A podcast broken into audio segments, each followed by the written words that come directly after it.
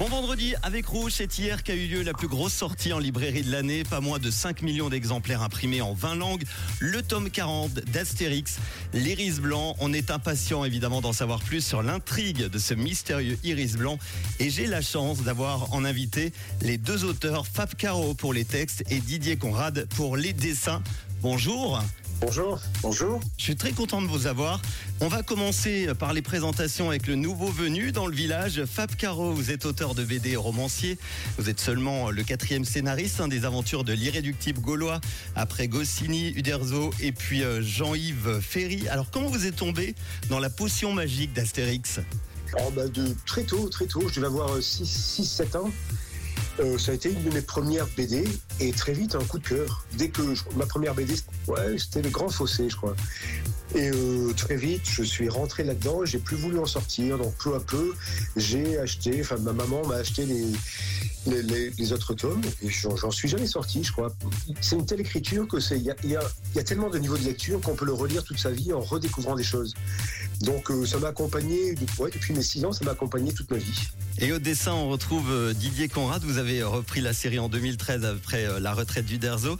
Est-ce qu'il y avait une certaine pression pour ce, ce 40e album peut-être une, pression pour la sortie? C'est la sixième pour vous. Euh, oui, euh, disons, il a pas la, pression s'est calmée euh, depuis un certain temps en fait. Depuis, disons, le troisième album, où en fait les gens étaient plutôt satisfaits de la reprise. Donc la pression, elle est plutôt sur comment, disons, arriver à critiquer ce que je fais, savoir qu'est-ce que je peux faire pour améliorer, euh, donc ça, c'est ce que je fais à chaque album, c'est-à-dire euh, je regarde, je revisite ce que j'ai fait et je vois ce qui me semble pas au point. Et à ce moment-là, je, je me concentre à, à corriger le tir. Quoi. 40e album, l'Iris Blanc. Est-ce que vous pouvez nous expliquer alors euh, ce titre? Alors le titre, c'est le nom d'une philosophie, euh, une nouvelle philosophie euh, grecque qui, euh, a pris, qui est plutôt autour de la pensée positive, développement perso personnel, ce genre de choses.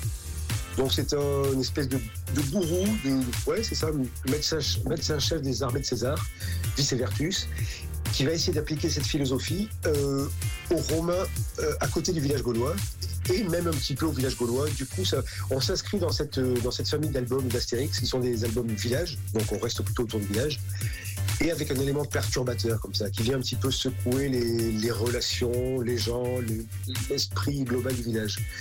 Euh, donc voilà, et l'iris blanc, c'est le nom de cette philosophie. Donc. Et le dessin de la couverture et le titre l'annonce, un nouveau personnage qui est responsable du changement de comportement aussi bien chez les villageois que les Romains. Alors qui est-il ce personnage? Est-ce que vous pouvez nous parler de sa personnalité? Ouais, c'est un, alors c'est un méchant, c'est le, pour le coup c'est le méchant du, mais c'est un méchant un petit peu particulier. C'est pas un vrai méchant, c'est un méchant beaucoup plus ambigu que les méchants qu'on a pu croiser. C'est-à-dire qu'il a, euh, oui, il est très double en fait. Il est, il est très séduisant, il est très charismatique, il est très doux surtout. Il a, a un regard très doux, il a, il a, une voix très douce. On imagine qu'il a une voix très douce. Il s'exprime en aphorisme comme ça, très bienveillant. Mais en fait, il est un petit peu plus, un petit peu manipulateur parce qu'il passe par la douceur pour arriver à des fins qui sont pas forcément, euh, pas, pas, pas, forcément très louables. Donc voilà, c'est un méchant tout en ambiguïté. 40e album, l'Iris Blanc qui est sorti hier avec des retours très très positifs. Est-ce que vous attendiez euh, à ce genre de retour? Oh non, non, j'essayais de m'attendre à rien en fait, pour, pour pas être ni déçu, ni. Donc, euh, en fait, j'y ai pas tellement pensé jusqu'à ce que le, le livre sorte. J'essayais de pas trop y penser. On était plutôt et dans la phase création et dans la phase bah, la promo. Mais là, c'est concret depuis que l'album est sorti. Et euh, bah, j'avoue que je suis bah, euh, très heureux, très heureux des retours qu'on a. C'est vrai, c'est globalement très positif. Ça, vrai, non, ça fait plaisir, ça fait chaud au cœur de se dire qu'on a fait un Astérix qui, qui fait plaisir aux gens. Ouais, ça fait plaisir. Et l'année prochaine, en 2024, Astérix fêtera ses 65 ans. Est-ce que cet anniversaire sera fêté? Sûrement. Mais ça, je sais pas, parce qu'on n'aura pas le temps de faire un nouvel album d'ici là. Ils ont certainement prévu quelque chose. Peut-être que ça sera euh, une sortie de dessin animé. Euh, il doit y avoir un truc qui est fait sur Canal+.